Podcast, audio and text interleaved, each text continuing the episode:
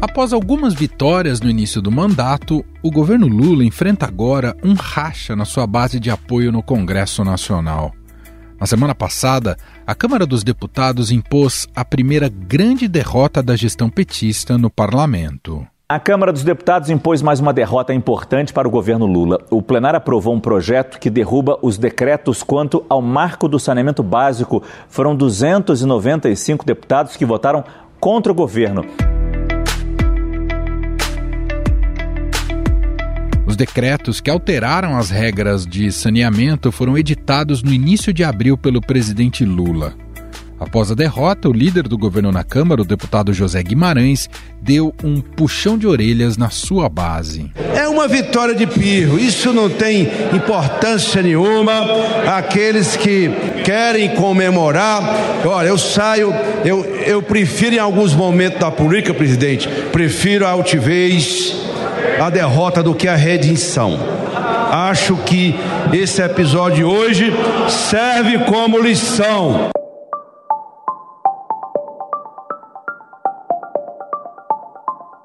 Mas esse está longe de ser o único embate que o governo terá que enfrentar no parlamento, inclusive com a sua própria base.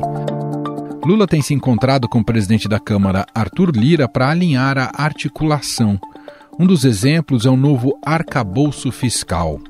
Apesar da medida ser vista com bons olhos no Congresso, há reclamações da falta de articulação por parte do ministro das Relações Institucionais, Alexandre Padilha. O presidente da Câmara dos Deputados, Arthur Lira, fez críticas à atuação de Alexandre Padilha aqui no Congresso Nacional, principalmente na Câmara dos Deputados. Ele disse o seguinte: é um sujeito fino e educado, mas que tem tido dificuldades. E disse também que a relação entre ele e o Congresso Nacional não é boa. E que, apesar disso, Lira disse que, abre aspas, não vai sacanear o governo.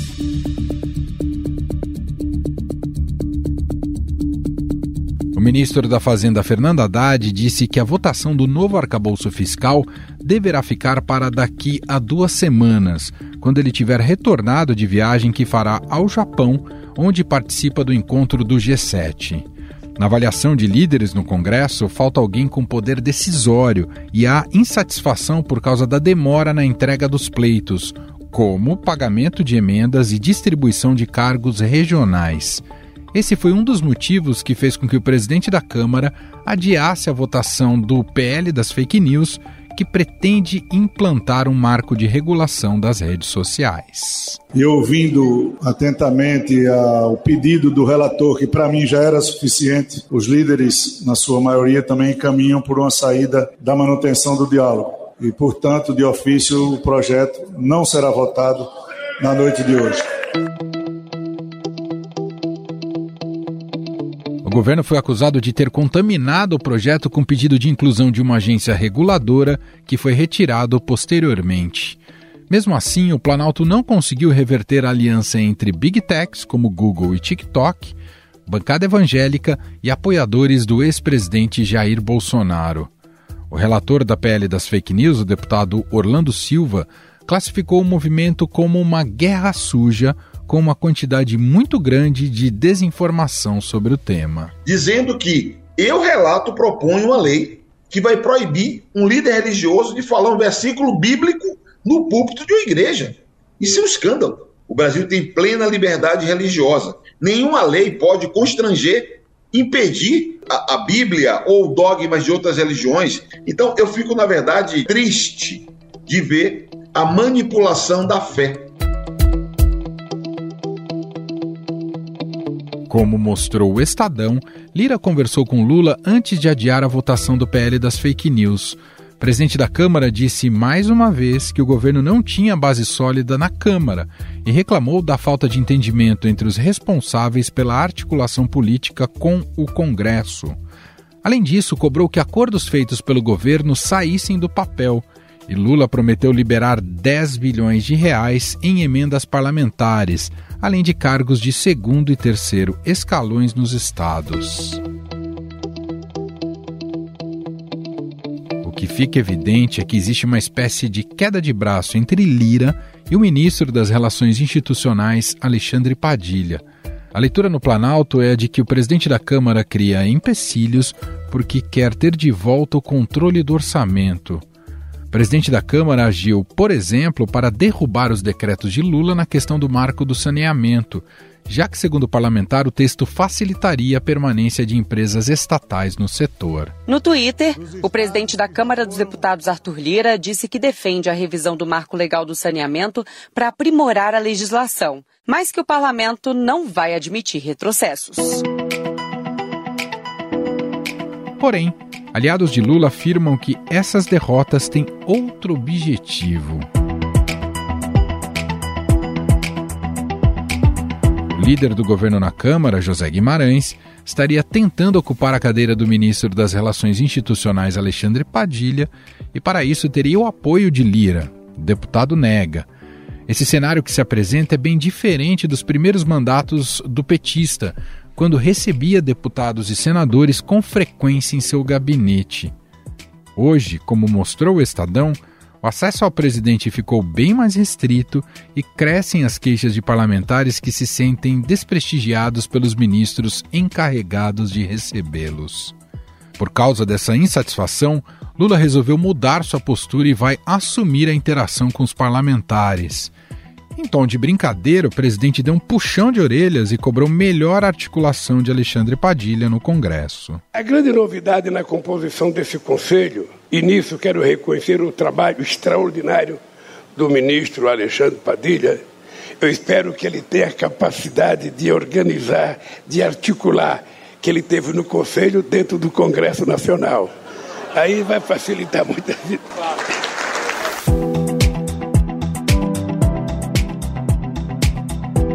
Lula chamará para conversas os presidentes e líderes de MDB, PSD, União Brasil e PSB e cobrará fidelidade nas votações. Afinal, o governo tem falhado na articulação com o Congresso?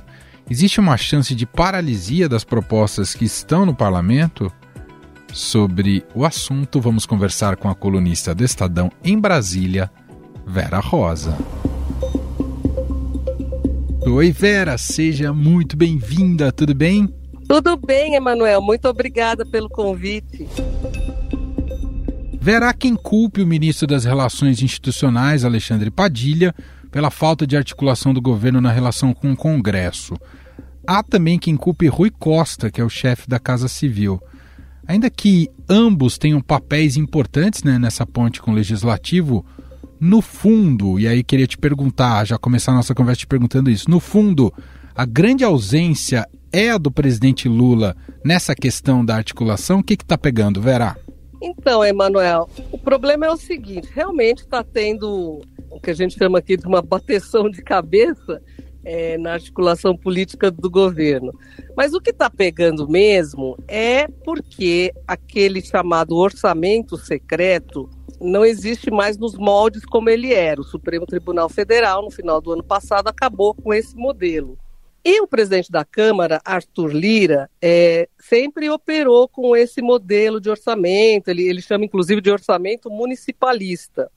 Então, a nova divisão, a nova configuração que foi feita, fica o que era o antigo orçamento secreto, ficou agora com os ministérios. Então, os ministérios distribuem de acordo com programas do governo essa verba. Para esse ano de 2023, são 9,8 bilhões, a gente arredondando 10 bilhões. Só que, assim, o que o Arthur Lira está, está dizendo é que ele não tem mais o, o poder que ele tinha para essa escolha né, de, dos deputados que vão receber quanto vão receber, ele, ele quer direcionar, quer ter mais, voltar a ter o poder. Isso hoje está concentrado no Alexandre Padilha, que é o ministro das Relações Institucionais. Então, ele reclamou com o presidente Lula sobre isso. Ele está dizendo que o governo não tem uma maioria sólida, realmente não tem, principalmente na Câmara, e ele está pedindo que se comece a liberar com mais celeridade essa verba, mas o que ele quer mesmo é que volte aquele modelo, né? coisa que não é muito fácil.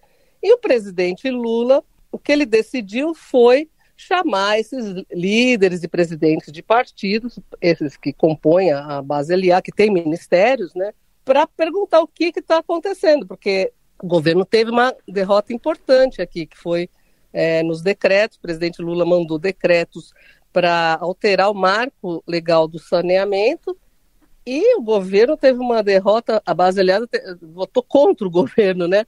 Foi uma derrota fragorosa aqui. Então, União Brasil, por exemplo, que é um partido que tem três ministérios, a bancada inteira votou contra a orientação do governo. Então, o presidente Lula decidiu é, entrar mais na articulação política agora.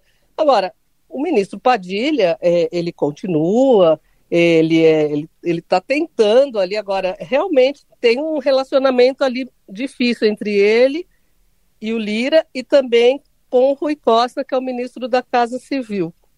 O que a gente está vendo, Vera, estou só colocando uma suposição, e aí você me confirma ou não, mas é, no fundo esse governo está enfrentando a dificuldade de uma reacomodação de relações diferente do que foi com o governo Bolsonaro, já que o Bolsonaro entregou esse poder para os presidentes das casas, da Câmara e do Senado, e agora a banda não tem tocado muito assim e está criando esse tipo de ruído, dá para tirar um pouco essa conclusão, Vera?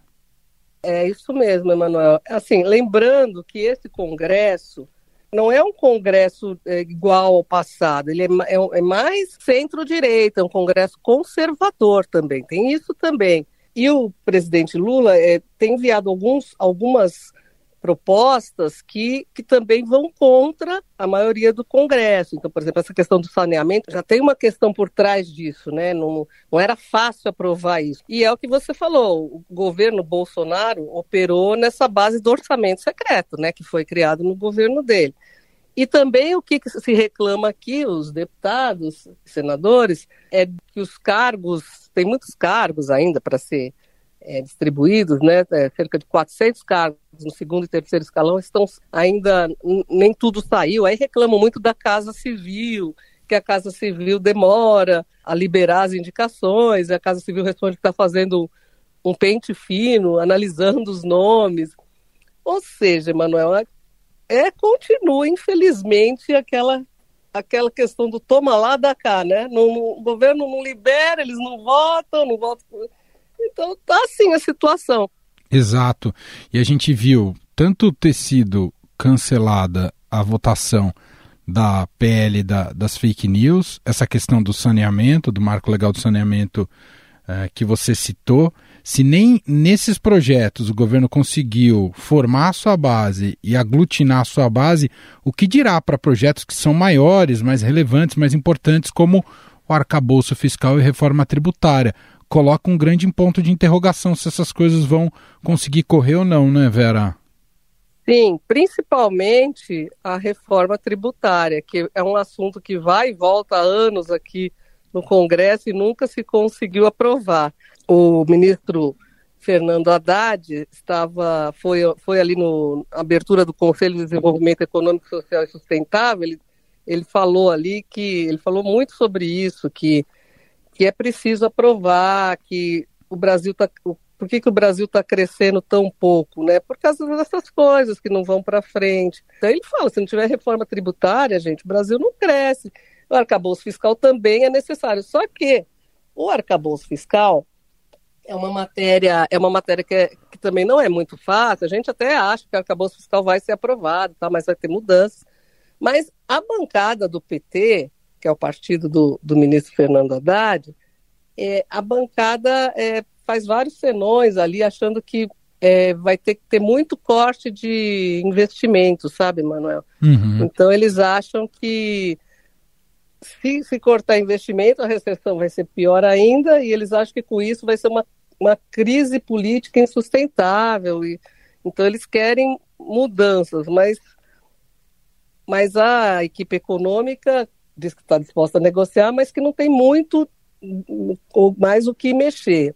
Isso que você destaca é muito relevante, Vera. Quer dizer, não há só uma, um desafio de poder é, é, constituir uma base com esse perfil de Congresso que você destacou há pouco, né, que é um Congresso mais de centro-direita, mas Exatamente. no caso específico do arcabouço fiscal, existe também uma oposição da própria esquerda. É como se a própria esquerda, que está no governo, mas está agindo como se fosse oposição, Vera Rosa.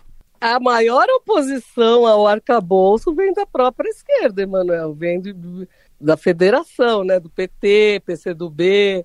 PV é, é, é, a maior oposição, porque eles dizem isso, que eles acham que é, não tem como ter essa, essa arrecadação é, que, o, que o Haddad diz, né? Que para pôr de pé esse, esse arcabouço fiscal ele precisa de uma arrecadação extra, né? De 150 bi. Eles acham que não vai ter como ter, que esse número é ilusório, e que vai ter que cortar programas sociais.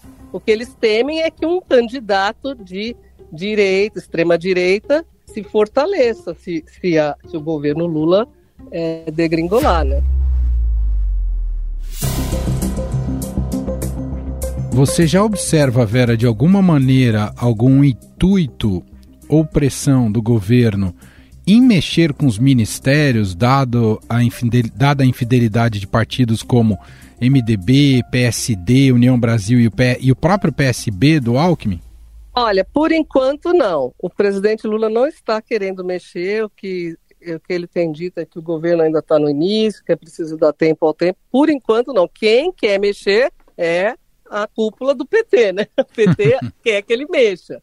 Acha que a União Brasil não, já devia ter saído porque não entrega. Agora, se quer ver bem, é como vai ficar a questão das CPIs também, né, Emanuel? Porque agora são duas CPIs preocupantes. A Comissão Parlamentar Mista de Inquérito dos Atos Golpistas, né, do 8 de janeiro, que essa Câmara, isso é uma, é uma, é uma investigação conjunta, Câmara e Senado, que foi aberta, mas foi lida, aliás, mas não foi instalada ainda, foi lido, foi lido o requerimento, e a do MST, que vai investigar as invasões, essa, essa é só na Câmara, a investigação só na Câmara, que também não foi instalada.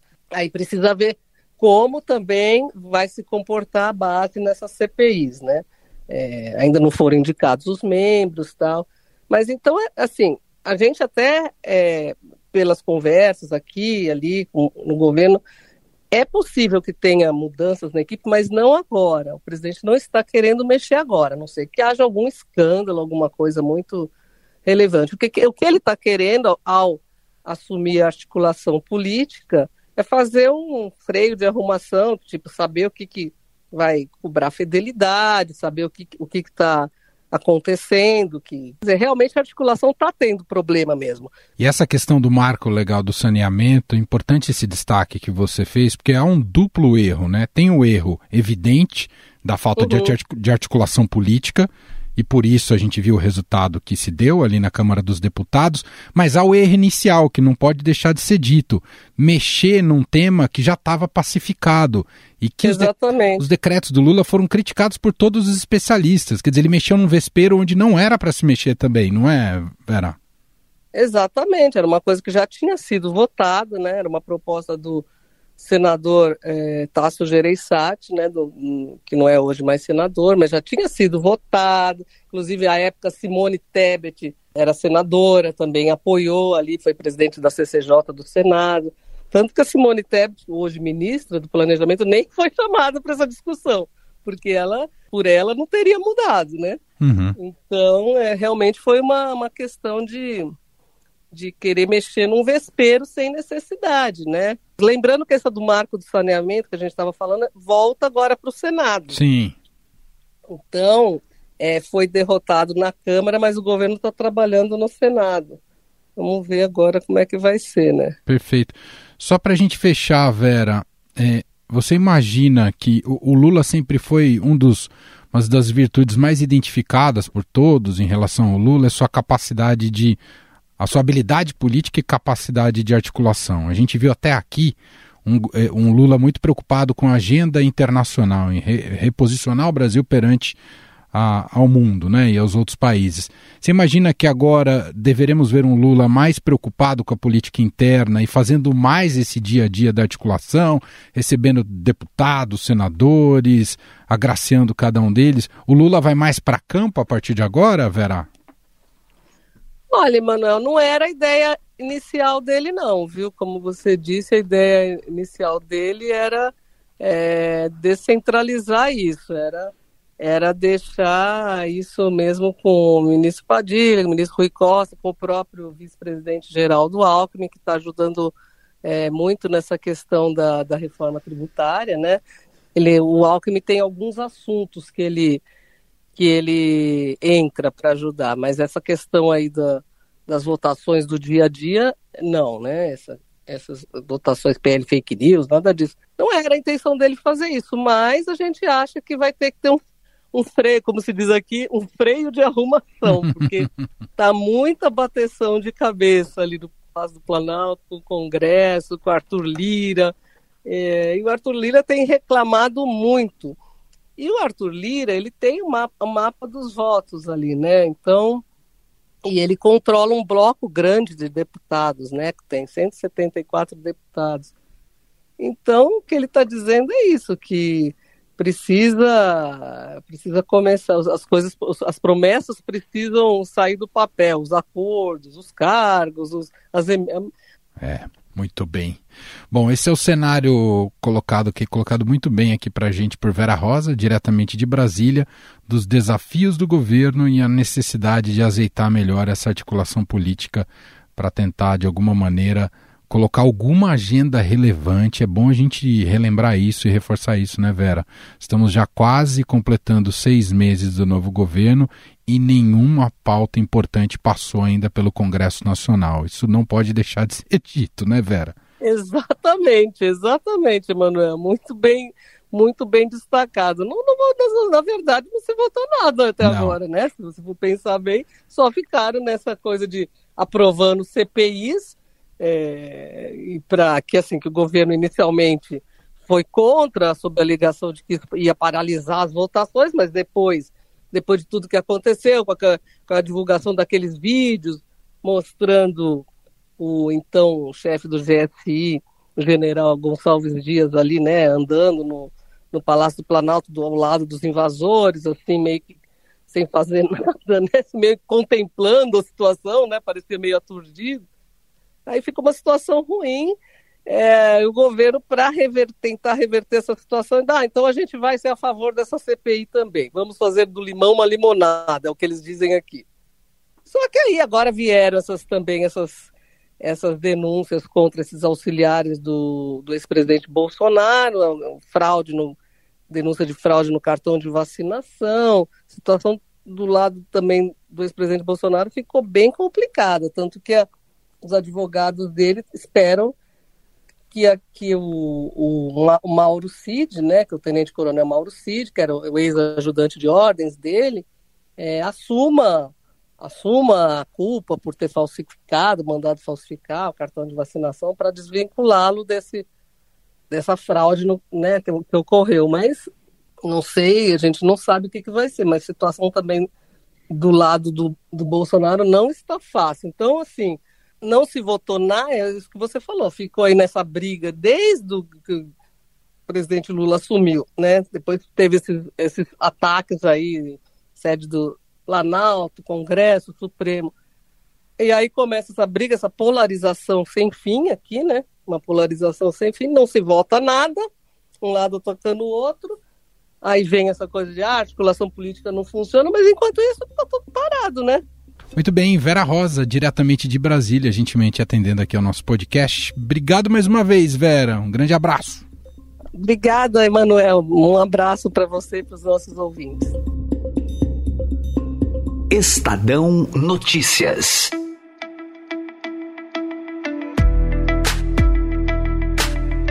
E este foi o Estadão Notícias de hoje, segunda-feira, 8 de maio de 2023. A apresentação foi minha, Emanuel Bonfim. Na produção, edição e roteiro, Gustavo Lopes, Jefferson Perleberg e Gabriela Forte. A montagem é de Moacir Biasi e o nosso e-mail podcast@estadão.com. Um abraço para você, uma ótima semana e até mais.